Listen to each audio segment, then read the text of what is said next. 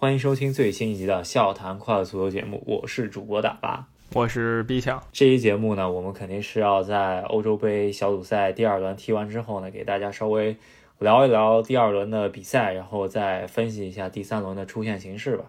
然后呃，每个组一个一个过来啊，稍微聊一聊。先聊一聊就是这一届的比赛呢，由于赛制的原因啊，就是二十四进十六，它就是最好的。呃，四个小组第三都能晋级，这也导致了这个第三轮的小组赛非常刺激，然后也导致了那个晋级路线有点乱，是吧？以往来说呢，没有小组第三这个排名的时候呢，前两名很多时候两轮就定了，然后第三名和第四名是谁呢？大家根本无所谓，所以这个第三轮就会比较无聊。但这次呢，用了这个赛制以后，第三轮就非常重要了。毕竟你第三轮踢得好，你还能抓住那最后一线生机，晋级淘汰赛嘛。那现在唯一不用担心的有三个球队吧，一个比利时，一个意大利，还有一个荷兰。荷兰是锁定小组第一，然后比利时和意大利呢是确定晋级，但是名次还没定。对，也就是说十六强对阵的呃具体你在哪个场地踢，只有呃荷兰队。确定好了，因为这一届不是说在一个国家里面嘛，就是整个欧洲，然后十六强里面这八场比赛在八个地方踢，所以说就只有荷兰知道他下一次要去布达佩斯去踢了，对吧？但是他的对手在哪个组他还不知道，这个比较混乱啊。这个具体淘汰赛对阵呢，我们先不在这儿搞什么预测了吧，等踢完第三轮就可以集中说一下，因为你现在预测呢，那可能出现情况好几百种。是吧？这个说完了以后，大家估计也全都晕菜了。一个组一个组聊一下吧。A 组的第二轮赛事呢，我们上期节目就给大家说了一下。土耳其呢比较跌眼镜儿，然后意大利状态非常凶猛，所以说了意大利已经晋级了。那第三轮呢是头两名对决，后两名也对决。在这种赛制下，我觉得最有意思的，因为头两名呢基本确定晋级，尤其意大利已经确定晋级了，他们对一下可以再决定一下名次。而后两名呢就要为了那个小组第三席位，然后疯狂搏命，所以主要的集中点就是瑞士和土耳其的比赛。对，因为我们现在来看的话，呃，小组第三的这个排名里头是葡萄牙、呃，奥地利、芬兰和西班牙，现在是最好的小组第三。然后西班牙作为最好的小组第三里面第四名，它是两分，也就是说理论上来说，你拿到三分，现在还是可以挤到呃最好的小组第三的。那也就是对于土耳其来说，他是希望别的小组第三都最后一轮不拿分，然后他能靠一个三分，一个一比零就可以晋级，对吧？要不然就是别人弄来弄去就只获得两分嘛，毕竟还有两个小组第三，他们可能上限就是两分，有可能只做到这一点。如果是这样，土耳其那赢了，他能晋级。那瑞士这边呢？比土耳其没好哪去啊！他现在只有一分，他也能希望赢了就好。如果打平了的话，这一次看下来，我觉得小没准一个三分有可能抢到第四名的小组第三啊，这个不好说。所以说土耳其还是呃，虽然啊，如果大家都拿到小组第三，土耳其绝对是劣势，因为他还要再比净胜球。你指望土耳其最后一轮狂胜瑞士，这个还挺难的，因为瑞士本身是一个防守型的球队。再加上土耳其前两场比赛射门都不见，那你 让他还疯狂进球，我觉得挺难的。那当然了，我觉得土耳其这次的打法有点奇怪。如果说就撒开了花随便踢吧，我觉得恢复他们那个个性没准还更行一点，是吧？对，我也觉得土耳其坐拥这么些名将的，虽然不能说他们是什么头牌吧，各队头牌，但他是。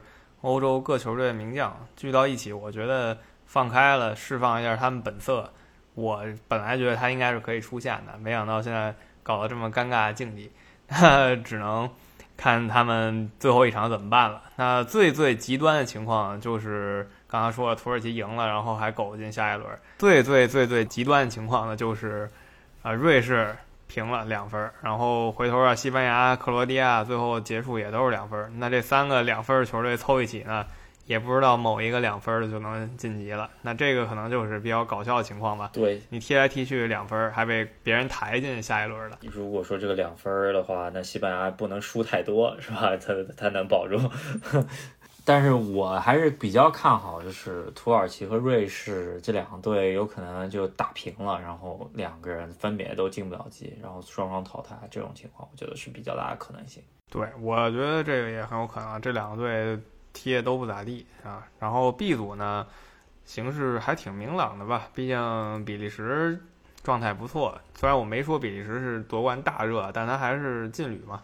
然后确定晋级以后就是个名次问题了。他最后呢跟明显比较弱的芬兰队踢一踢，我觉得就算比利时进浅替补吧，我还是觉得他能拿下芬兰队的。嗯，对，我觉得比利时这场肯定是要守替补了。那个跟意大利和威尔士那场几乎类似，因为意大利前两场那个全全主力，然后还各种使劲儿拿下三比零，是吧？这个。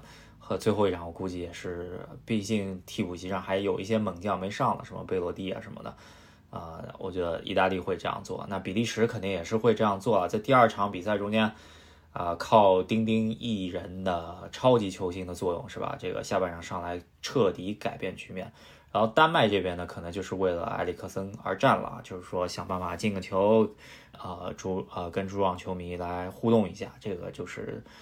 啊，他们最后一场的愿望，因为也基本上希望不大了吧？虽然还是就是说，你只要有希望拿三分，现在还是有可能晋级的。所以说，丹麦在自己主场能赢俄罗斯，其实也能做到。但是这个我觉得新气神应该不在了。总算 这个组在第二轮里亮点吧，就是你一个是你说的比利时靠一个顶级巨星传射拿下丹麦，另一个就是丹麦球迷啊，还有球员啊，他们为。埃里克森献上祝福，这个算是体育精神诠释。比分呢，在这个时候已经不是很重要了。我觉得丹麦队他也不是在这个状态下，他也不会多在意出现不出现了吧。重要的是把比赛踢完，然后希望埃里克森能康复，比什么都好。对啊，最新消息就是埃里克森出院了，然后他装了一个机器在啊心脏里头啊，这个不知道他之后还能不能踢职业足球啊？看一下，我觉得。像运动员，像足顶尖足球运动员，我觉得他应该还是会想踢球的，但是不知道他这身体状况行不行了。那我们也可以持续关注一下，毕竟他也不是呃那种我们不太熟悉的球星啊。嗯，他肯定是个一线球星嘛。那总结这一组，就比利时无压力，然后俄罗斯此时的位置呢，因为他跟芬兰对决，他占优势，所以俄罗斯基本不会不出现。你得玩的特别特别奇怪，你才有可能。才能才能被淘汰。然后芬兰这边呢，他需要看看比利时什么态度吧。比利时如果说替补也把他锤了，那芬兰可能赖自己。他如果在比利时替补身上占一点便宜，他可能在那个小组第三大排名里占尽一些小小优势。所以芬兰呢，也是做好自己，有有希望。对，呃，我们就看一下丹麦能不能也再来一个奇迹吧。但是我觉得挺难的。然后比利时看一下他替补怎么样，这就是这个组。对，那 C 组呢是最像当年那些赛事的组，啊就是当年前两名晋级三次淘汰嘛，嗯，这个形式很像了。因为踢完以后，第一和第四都已经确定了，然后荷兰队呢稳稳晋级，然后北马其顿呢重在参与，本来也没期望他怎么样嘛，来了就好。然后最后一轮还正是一和四之间的较量，荷兰应该就是替补上来练练兵，然后北马其顿肯定就是。我想争得一些荣誉嘛，虽然我重在参与，我也想赢得漂亮一点。这个应该是这么一个道理。可能唯一不一样就是荷兰最后一场在主场，不希望自己被北马其顿这种小球队掀翻吧。虽然赢不赢他都无所谓。然后另一边那就是真正刺激了，乌克兰跟奥地利，对吧？虽然这两个球队关注度不高，但他们两个球队本国球迷肯定是激动了，就是谁赢谁铁定晋级。然后另外一个呢就。得去排那个小组第三名次了。这场球呢也是没有主场的优势吧？这两个队都是在呃中立场地啊，布加勒斯特，罗马尼亚的场地，呃也正好差不多这两个国家中间的地方吧。所以说乌克兰和奥地利这个比赛，奥地利上一场阿瑙托维奇禁赛之后，这场解禁复出，然后乌克兰这一届其实还挺亮点的，因为踢的足球很好看，是吧？呃，看一下。这两队感觉风格上面不太一样啊，这个感觉乌克兰踢得更进攻一些，而呃奥地利这边可能就更像德甲的比赛吧，是吧？这个两种风格的对抗，但是到底谁能够抢到第二名，顺利确保晋级，然后第三名还得，呃，毕竟还要去再去比一比啊。呃，如果这场球是以平局收尾的话，那就是乌克兰晋级，因为乌克兰之前的进球多，对吧？对，所以我觉得理想情况啊，就如果这两国可能关系好的话，就干脆来一场平局，乌克兰晋级，奥地利拿到四分呢，在小组第三大排行里，其实它是优势挺大的了，十有八九是可以晋级下一轮的。如果奥地利呢就是想稳一点，他就全力以赴把乌克兰踢下去。那乌克兰呢？赢了平了都无所谓，所以乌克兰现在的经典名言可以说就是打平就出现。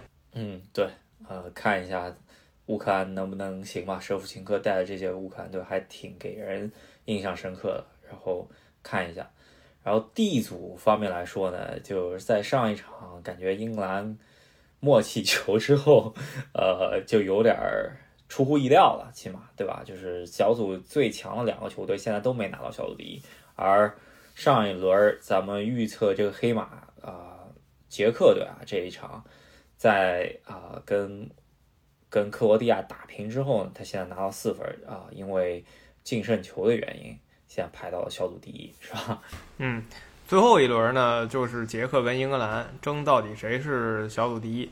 比较有意思的吧，就是这两个队可能都不太想当小组第一，这是我们。一个预测，倒不是说这是什么奇特的观点，很多人都这么认为。因为你拿这个小组第一，很可能去碰的对手呢，就是什么法国、德国、葡萄牙这三个一线强队，谁也不愿意就是一上来就碰这种一线强队嘛，所以反而都那么收着踢。啊，尤其是英格兰这一场，英格兰跟苏格兰这场，我完整的看了以后还行吧，这比赛不能说无趣，就还可以。但最后比分上是让人略显失望，就是个零比零。嗯，不是说。啊，英格兰就不想赢，而他没有全力赢，就是说他不希望，呃，就没有到把吃奶的劲儿用上，就是可能七十分钟以后进不进球他也无所谓的这种态度吧，就是反正就是这样子的一个局面。然后克罗地亚这一届，啊，因为主要还是第一场输了英格兰以后，然后这场又没拿下捷克，就比较尴尬了一点。是克罗地亚最后跟苏格兰嘛，两个三四名的球队对。我是非常希望苏格兰能晋级的，尤其最后一场吧。苏格兰在格拉斯哥迎战克罗地亚，所以苏格兰有这个可能性直接赢了克罗地亚以后，以四分的积分，然后去搞这个小组第三大排名，他有可能排进去。但如果打平了，两队就谁也别说谁了，基本就一起死了。啊，确实是，这个。不过咱们也分析了，两方还是有希望，但是对。呃，但是如果打平的话，克罗地亚是以一个净胜球的优势，比苏格兰多一个净胜球的优势，然后晋级啊，就就拿到小组第三去跟别人比嘛。那这就，哎，反正克罗地亚这一届就有点失望吧，就是感觉就是世界杯啊，那波人有的退役退役以后，再加上啊，又整体又老了啊三岁嘛，这个感觉就状态不在了。比较尴尬，但是他如果赢的话，他还是挺有希望的，是吧？就是能够在起码，呃，在比小组第三的时候还挺有希望的，是吧？如果他赢了，然后英格兰又把捷克拿下，甚至啊，克罗地亚可以超越捷克，是吧？就直接获得一个稳定名次，这一组还是非常混乱。我是非常期待看见苏格兰晋级的，因为我看苏格兰进这个赛事都算是一个黑马，所以我希望他能。啊，多黑一会儿。那克罗地亚呢，已经在一八年有这么大成就了，我也不是很期待看见他再怎么样了。苏格兰这边应该在打平英格兰以后呢，绝对是举国狂欢，是吧？就类似，我感觉就像香港队打平呃中国大陆队，是吧？相对来说，非主主要官方地区，然后赢了官方地区，是吧？然后比较逗的就是克罗地亚他不用换场地嘛，上一场就在格拉斯哥，然后这一场呢，苏格兰回家踢他了。那也不知道这几天苏格兰当地人会会不会就是什么在他宾馆门前搞一搞噪音啊什么的，我们都可以关注一下这方面的小道新闻。那呃，这个组确实真的挺混乱，跟那个死亡之组差不多的感觉是吧？对，那 D 组挺有意思，非常值得期待，而且踢完以后还可以关注他那大排名，尤其是苏格兰跟克罗地亚要是打平了就更有意思了。那 E 组呢？真的是关注度略小吧，因为本来有一个强队西班牙，但是纵观他最近的表现，尤其今天啊，今天这表现也是真够无聊的，跟波兰踢了个一比一，又是点球不进，补射又不进，是吧？浪费了不少机会。嗯，而且队中呃那个波兰阵中头号球星拉万多夫斯基进球了，啊，这个球进的挺教科书般的中锋进球吧，然后吃生吃西班牙中卫啊，西班牙这一届确实啊一个九号一个七号吧，啊杰拉德莫雷诺呢他倒也不是说他水平不行，主要还是国际呃赛事的出场经验实在太少，第一次踢大赛。而莫拉塔这边绝对是，呃，我觉得踢完这届比赛，虽然他今天进球了，但是绝对是掉身价，是吧？对，这个点球那个补射真是把我看笑了，是吧？纵观当年西班牙十年前的七号和九号搭档，再看现在前场这个双人组掉的确实太多了，所以莱万多夫斯基就站出来来了一个中锋标准意义进球吧，边路直接传过来，他起来就是一个头球砸进去。就是让大家明白，中锋就是标准踢法就是这样。而瑞典这边，呃，反而是他拿下斯洛伐克，然后拿到了啊，就是一个点球嘛，然后拿到了他想要的三分，然后跟之前西班牙苟了一分以后，他四分啊，做到了榜首啊，这个有点出乎意料，是吧？对。那这一组呢，比上一组还乱，是吧？这一组第一名其实也就四分，也是非常可怜第一名。然后二三四分别是三分、两分、一分，所以这样的局势就是告诉我们，所有人都有可能晋级，就都有可能，哪怕瑞典现在是第一，他有可能最后跑到第三去。那斯洛伐克呢，甚至有可能最后吃瓜烙，是吧？是根本就不晋级，都是有可能的。瑞典还是相对不错，他起码有四分的第三，他还可以跟。啊，其他第三再去比一下，是吧？这个四分还比较稳了，所以说瑞典是呃有很大优势的。那另外三个球队那就得互相争夺了，是吧？很难料到西班牙跌到了目前这个状态。我觉得西班牙在他零八年崛起之前吧，大家虽然没有说他是一线强队，但也一般认为淘汰赛不是个问题。很难想象他现在淘汰赛要搅和到。最后一轮虽然没搅和到要看别人脸色这一个层次吧，但依旧是到最后一场还没能做到打平就出线，他必须赢，打平就出线呢就得看别人脸色了。确实是，那有一利好就是西班牙在自己主场作战，看一下对斯洛伐克也不是特别强的一个对手吧，西班牙能够振作，毕竟，呃，也是一个传统强队吧，呃，这虽然这一届。确实踢得太不像话了，是吧？在 这届真的尴尬，看看能不能觉醒一下。我目前看是有点睡眠状态。那最后一组 F 组是最强之组吧？呃，我现在看完法国、德国、葡萄牙这些比赛以后呢，我觉得他们三个最后应该都是能晋级十六强的，就是有点像上一次葡萄牙上一次就是通过这个第三名的位置。莫名其妙把自己磨进去的，然后一路就是平局，最后没想到平到最后拿了个冠军，是吧？所以这一届呢，他现在暂居小组第三啊，其实他也不用太慌，我觉得还是有挺大希望晋级下一轮的。对，但这一组谁都有可能拿小组第一啊，但是法国是跟之前呃我们聊的那个瑞典的状况是比较像，因为他拿到四分以后呢。下一场就算输了，然后他也是能稳保自己小组第三，然后会去跟别的小组第三去比一下，他拿到四分，那小组第三也比较有希望。然后其他球队那就是都还没有逃离苦海吧。然后匈牙利还是想最后跟德国搏一下命，是吧？哎，你还真别说，匈牙利如果真能把德国搏倒了，虽然这个几率很小，他呢就。把德国踩掉了，也有可能冲到下一轮。这个组非常期待，尤其今天踢了两场了。匈牙利呢，先是给法国制造了一些麻烦，没想到法国这一套玩法没能推倒匈牙利，而且是匈牙利先领先的。对，呃，我觉得主要就是法国他踢强队的时候，他可以摆铁桶阵，然后让别人来进攻，然后打反击。而跟比比自己实力差的有一些的匈牙利，你再打这种反击就有点说不过去了嘛。那只能出去压出去，然后反而被匈牙利打了几次反击。然后啊，上半场结束之前，匈牙利啊打那次确实还挺漂亮，左后卫插上，然后啊把这个球给打进去了。呃，当时感觉这个匈牙利这个主场优势也体现出来了，这个五万多人的进场。太恐怖了，是吧？这个感觉就是新冠，呃，可能一年半以来全世界上上座率最高的一个主场了，是吧？是因为现在欧洲杯平均不是说平均吧，大致两万人吧，更需要注重的地方一万多球迷。这匈牙利布达佩斯直接上五万六千球迷，还是不太一样的。法国球员虽然什么大场面都见过了，但球迷阵势也一年多没见了，是吧？是个挺挺不一样的点。那另一场呢，就是今天踢完的，也也算是目前啊小组赛一场非常经典的大战了。啊，葡萄牙跟德国，然后德国这次真的很不被人看好。我看我们群里有人说，当时球迷预测谁会赢，七成球迷选葡萄牙，然后一成球迷选德国，剩下两成说是平局。那最后踢完以后呢，德国四比二葡萄牙。我甚至觉得德国六十分钟以后他稍微收着点儿，就没有往那个疯狂横扫的趋势踢，否则就不知道什么样子了。呃，一开始葡萄牙呃就是进球啊，是 C 罗进的嘛，就是这也是 C 罗。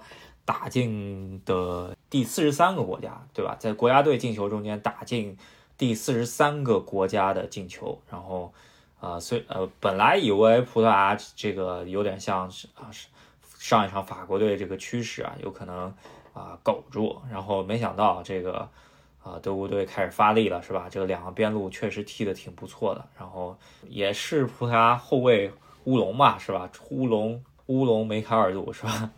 对，俩人一人一个，是吧？德国这个玩法，我看还挺有意思，边路疯狂往上起。其实他一开始呢就有收效，但是他们穆勒那边有个手球，导致那最开始的收益呢就不算进。当然这个裁判是没有失误的，这个是应该的。但来回来去这么搞，最后就把葡萄牙打穿了。葡萄牙这边呢，C 罗那个球团队配合挺亮点的，伯纳德席尔瓦给若塔，然后若塔门前又无私的传给队长。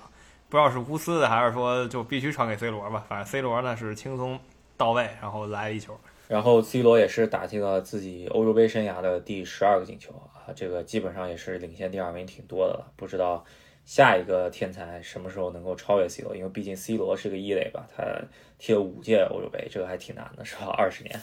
没错，这五届太虎了。呃，如果他再这么踢，三十九岁还能赶上再下一届，那就。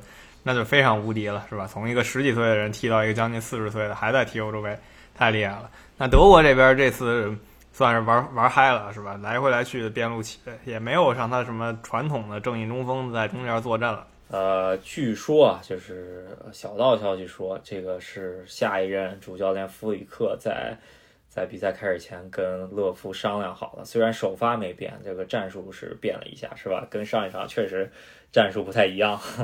对，感觉像什么诸葛亮给赵云锦囊妙计是吧？来不及了，打开看看。所以勒夫打开一看，哦，原来能这么踢，然后就把葡萄牙给打爆了。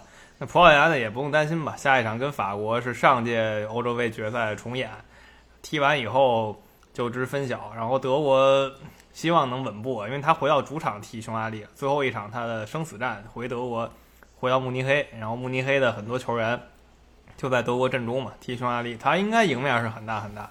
对，我觉得葡萄牙应该是打平，能够争一个小组第三，然后靠四分能晋级的。我觉得是这么一个情况。如果至于他输的法国输特别多的话，那就又不好说了，是吧？应该不至于吧？我觉得平局可能性比较大。法国呢还是那样，我觉得他在淘汰赛之前不会。使劲的，就算他想报那一箭之仇，我觉得不用在小组赛就着急，全力出击送葡萄牙一个二比零、三比零这样吧。对，呃，不过这个组瞬息万变吧，因为呃德国那边跟匈牙利，现在看起来匈牙利真还不是什么鱼腩队吧，就是只是说他碰到这个组里头，他确实是呃实力没有那么强，但是。靠他的主场，再加上他这个整体的这么一个跑动吧，我觉得啊，匈牙利，我觉得他到别的组真有可能争个小组第二什么的，我觉得没问题，是吧？对我也是这个观点啊，就是他放到任何一个组，尤其是像西班牙那一组啊什么的，他我觉得小组第二，以他现在这个打法的话，小组第二没什么问题。就是放到这一组呢，实在有点太可惜了。你把别的队放到这一组呢，基本还不一定比他强呢，是吧？但也有人认为，是因为你跟强队踢的时候，能更多激发你的斗志，所以你才能踢的看似还不错。你放到其他组呢，还是出现不了命运。这个就是众说纷纭了。对，呃，没有如果嘛，对吧？但是匈牙利其实还是给我眼前一亮，特别是呃第一场对普拉，甚至我觉得就是往零比零方向去了，甚至他有可能偷一个，是吧？第二场他偷了一个没守住，而且就是法国是下半场通过换人是想要去追回来的，然后他最终也只让进了一个，虽然有一些门前险情嘛。呃，特别你像姆巴佩这种超神的发挥的边路，这种球，呃，有多少球队能防得住呢？对吧？这个我觉得已经确实做到很不错了，到最后一轮还活着，是吧？匈牙利梦想啊，就是最后一轮偷德国一手，就像一八年德韩国偷德国那一下，然后偷完他就很有可能晋级了。当然，德国呢在自己主场是就怕出现这种事儿，应该也不至于让这种事儿就这么发生吧。对呀，这个比世界杯的时候稍微德国境地好一些吧，他不至于说一非得去啊吃下匈牙利，对吧？他其实一个平局，他也是能够怎么说，能够拿到四分，然后想办法能够呃小组出线的。但是匈牙利这边是必须拿下德国的，所以说他们应该会全力进攻的，是吧？所以这一组呢也挺期待。所以最后总结就是这一组很值得期待，而且都是强队的。对决嘛，尤其是法国和葡萄牙，非常值得大家观看的一场比赛。其他方面呢，西班牙那组是最乱，然而呢，那组球队略显无趣一些。然后其他组有一些没啥可看的，有一些呢也够乱的。嗯，对，其实，呃，我挺想看捷克对英格兰这一场比赛，其实也是挺精彩的，对吧？嗯，那这一期呢，我们大概聊一下第二轮。的情况，那第三轮呢会非常混乱，然后迷雾呢也是层层揭开，就有点像玩什么游戏，到最后的时候呢，你一一下一下的知道了真正的结局是什么，还是挺刺激的。那具体淘汰赛的对话，此时此刻就像我们开始说的，谁也不能说看得出来吧，毕竟有几百种排列方式，有那么好多好多排列方式。那具体怎么样呢？出来以后咱们可以给大家聊一下。对。我们上一期微信公众号的帖子下面呢有两个投票活动，然后呃一个就是预测冠军的是吧？这个看来我们球迷群体都非常看好法国一点，不知道这场匈牙利踢完之后，呃这个法国的实力有没有让大家动摇一些呢？反正给我感觉是法国好像。砍瓜切菜能力稍微弱了点，是吧？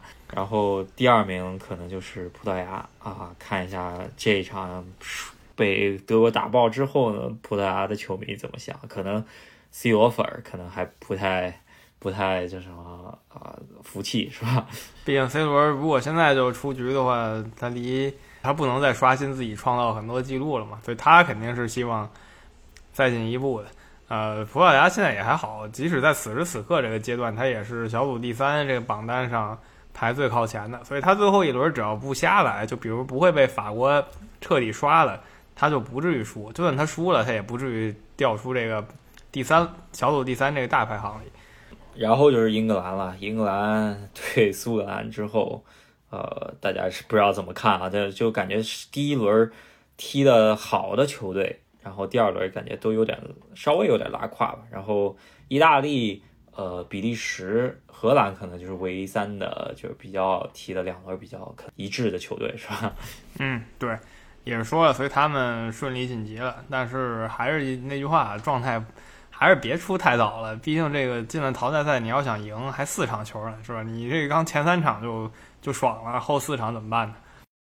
然后最佳射手方面啊，就是我上次选的是卢卡库啊，然后感觉大家还是更看好 C 罗一点。那个 C 罗本场比赛又进球了，能走多远嘛？是吧？葡萄牙这个感觉上来说，呃，除了 C 罗以外，状态特别好的球员不多。就是中前场的话，呃，B 费啊、B 席啊，加上若塔，感觉都状态一般，是吧？感觉这这群人没有调到一起来，是吧？对。目前打个趣儿，射手榜头名是乌龙球，是吧？就是他们是五个球员已经打入乌龙球了，也是挺少见的一次。然后就是上一届世界杯金靴凯恩啊，这这届哑火了，不知道他什么时候能够开户，是吧？对，没错，凯恩希望他能怎样，能就是证明一下自己吧。毕竟他也急着要转会嘛，是吧？大家都这么说。甭管进一球还是传一球。当然这也跟英格兰有关，英格兰来回来去就进了一个球，所以凯恩也没进球挺正常的。对，呃，感觉希克是一届的一个小亮点，这个射手。然后莱万不知道他他乌乌呃波兰队能走多远吧，但是他的实力还是应该没什么人质疑的。那就稍微看一下十六强对阵出来以后呢，咱们可以稍微推演一下这个冠军路线吧，是吧？这个可可能就下一期再做了，是吧？嗯，没错。